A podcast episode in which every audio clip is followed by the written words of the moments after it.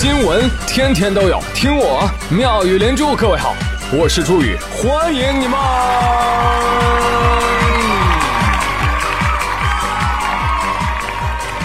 谢谢谢谢谢谢各位的收听啦！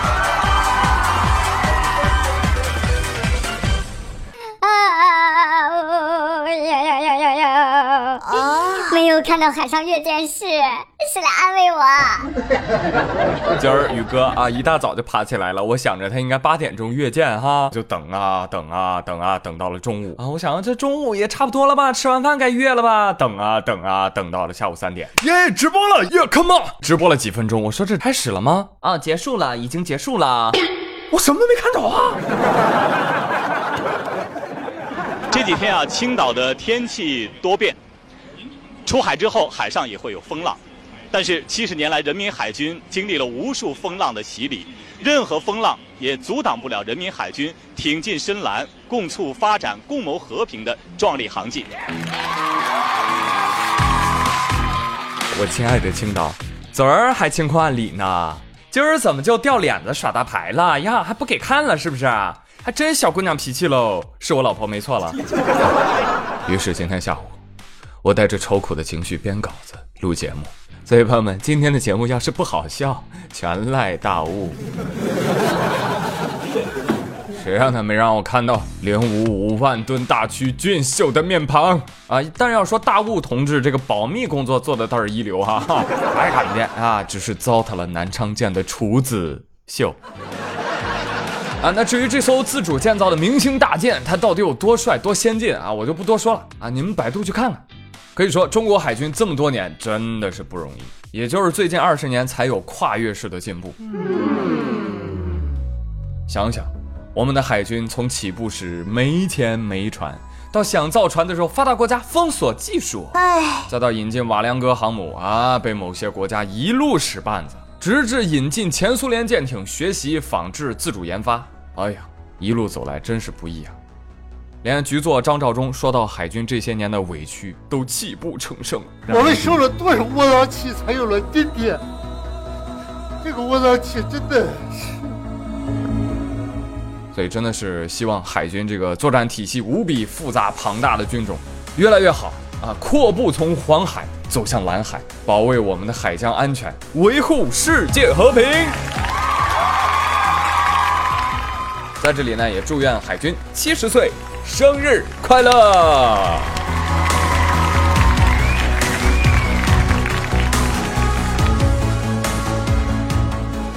好了好了，接下来我们聊点别的吧。啊，没有办法，谁让我是直男呢？对不对？对于军工啊、机械制造啊这种东西啊，真的是天生带感。啊，就有点类似于女生对花裙子的感觉。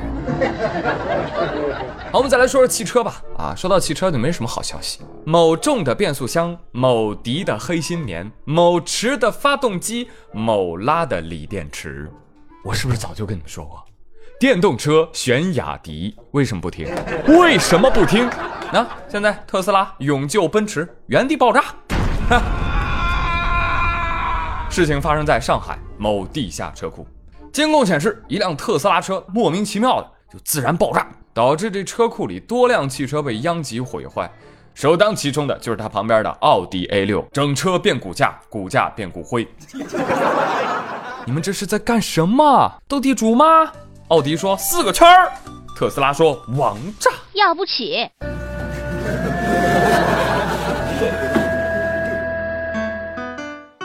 关键是当时这车库里。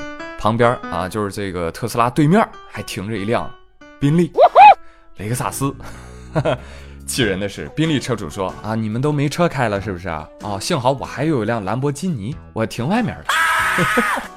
现在最愁的是谁啊？特斯拉，你说咋整啊？这监控都拍的明明白白的，啥事儿没有，突然自己就起火燃烧爆炸，这玩意儿这怎么甩锅呀？这下啊，来哥几个，我们研究一下怎么甩。我们就说他撕拉电线，没有啊，呃，那说他没有用官方充电桩，人家压根儿就不在车库充电。有了，一定是因为他在车上吸烟。对不起，车主不抽烟，而且车主黄先生温文尔雅，人畜无害，爱车被烧个精光，却依然淡定的和记者群众交流沟通，一看就是个明白人。啊，怎么办？怎么办？放大招吧。嗯，好主意。你好，黄先生。经过我们的检测，我们发现是贵小区的电不行。你看啊，你们小区的电都是水电，这个水呀、它一接触电池，它肯定会短路的嘛。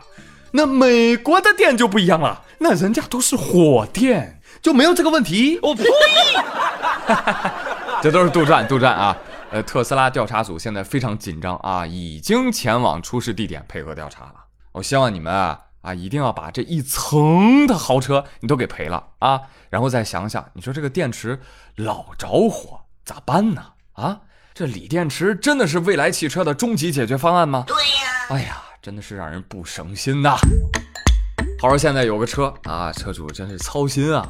你除了要提防它爆炸，你还得提防被敲诈。话说四年前，九零后的王建国和朋友游手好闲，也没钱儿。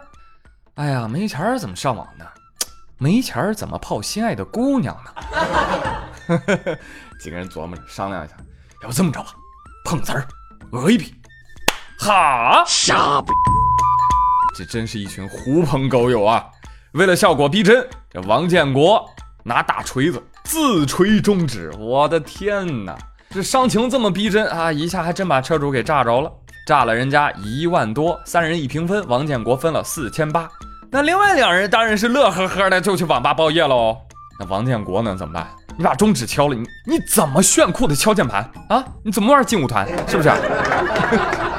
这王建国啊，疼到生活不能自理，没办法，只能去医院了啊。哎，去医院，医生说你这做手术吧，你这都过了最佳时间了，再不做你就废了，你赶紧做了吧。多少钱啊，医生？一万多。就这样，还落下了后遗症。后来呢，这个敲诈事情败露，跑路了，前阵子才回来自首。这真是建国妙计来碰瓷儿，赔了手指又判刑，判刑才判七个月，他一逃亡逃四年。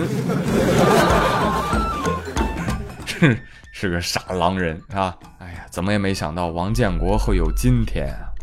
这没吐槽大会上，您建国你现在混成这个样子了，怪不得，怪不得最近王建国又做了档什么隔三差五国仔饭啊，当美食博主去了啊！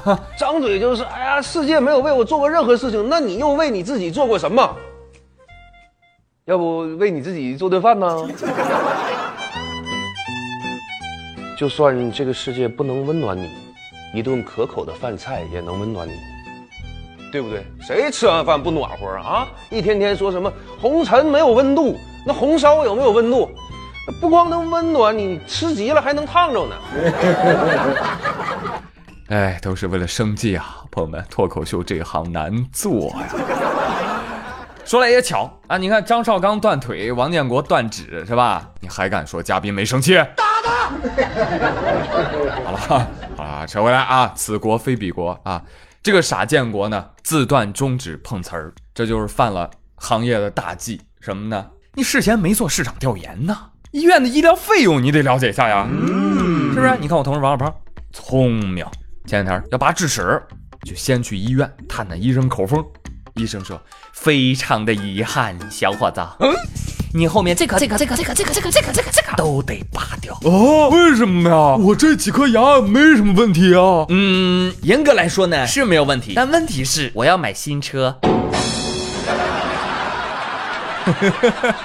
所以最后呢，我建议王建国去联系一个人，谁呢？就是那个花十八万人民币造出十六万假币的那个人。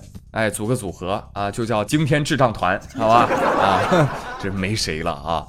我们都说做错事儿呢不可怕，怕的是在错误的道路上一路狂奔，怎么拉都拉不回来。你比如说下面这个猥琐男，喂，说给大家听听啊。前天湖北武汉有个黄某，真够黄的啊！乘地铁的时候看到一位漂亮美眉，他就主动上前搭讪，哎，加个微信呗。啊，第一次被拒。哎呀，别嘛，这出来玩儿你得放开。没事啊，加大哥微信，大哥教你。不加，走开，滚！我操嘞！被拒两次之后，黄某顿觉没面子，那怎么办呢？他就先杵在姑娘旁边，趁列车到站开门的一瞬间，他对着女生的脸部就是一拳呢。这一拳跟打在我脸上一样。哎呀，我觉得那么酸呢。哎呀，这一拳确实够狠的啊，把其他人都惊着了。关键是他跑得够快啊，生怕被围观群众给抓住。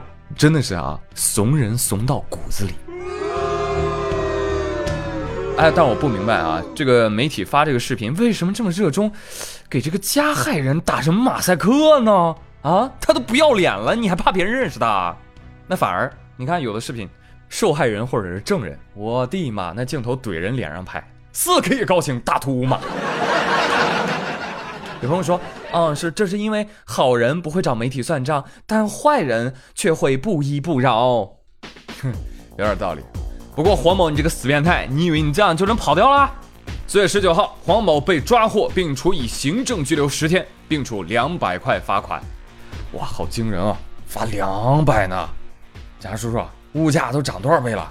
咋这罚款不紧跟时代呢？我建议，人间自有真情在，罚个两万不见外。后来警方通报消息说，说这个男子啊惯犯，单位都知道，单位领导都警告过他了，老婆也见天跟他吵架，但这怂包就坚持加美女微信，漂亮，这叫勇于认错，坚决不改。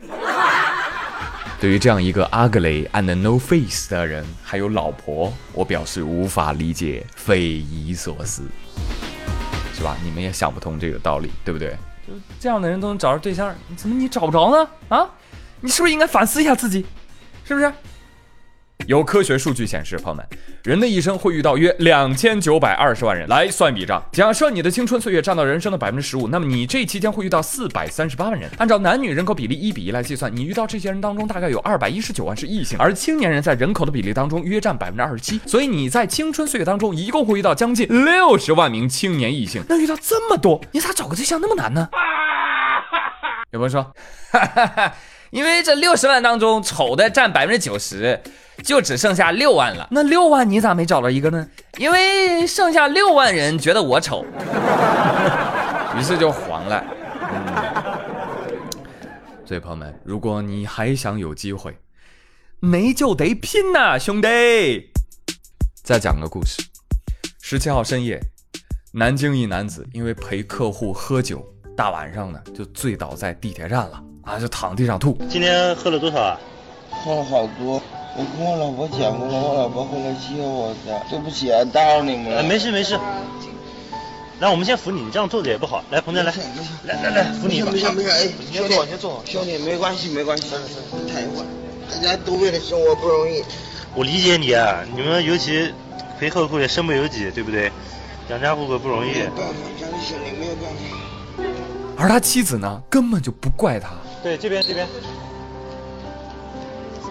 啊，对，宝宝。啊。你先喝一口不啦？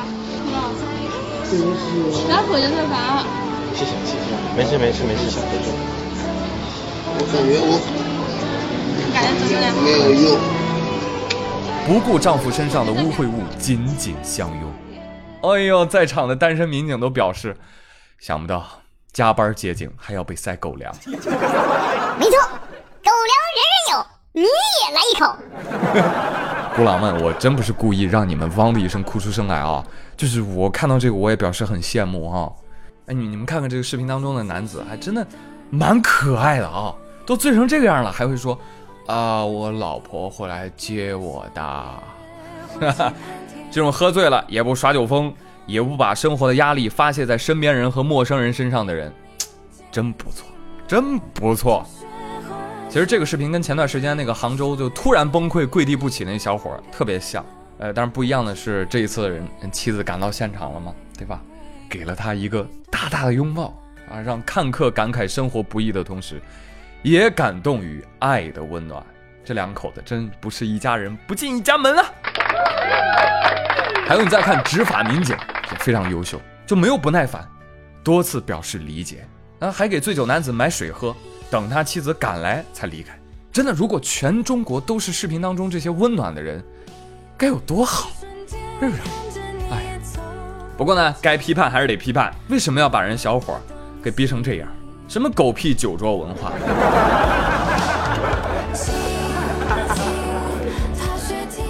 人生不易，且活且珍惜啊！最后呢，祝愿各位也都能有一个喝多了还能来接你的人。所以今天的话题呢，我们就来聊一聊，你在哪一刻感受到哇，人生真的不易呀？哪一刻？来跟我们分享一下吧。好了，今天的节目到这里就到这里了。我是朱宇，感谢你们的收听，我们下期再会喽，拜拜。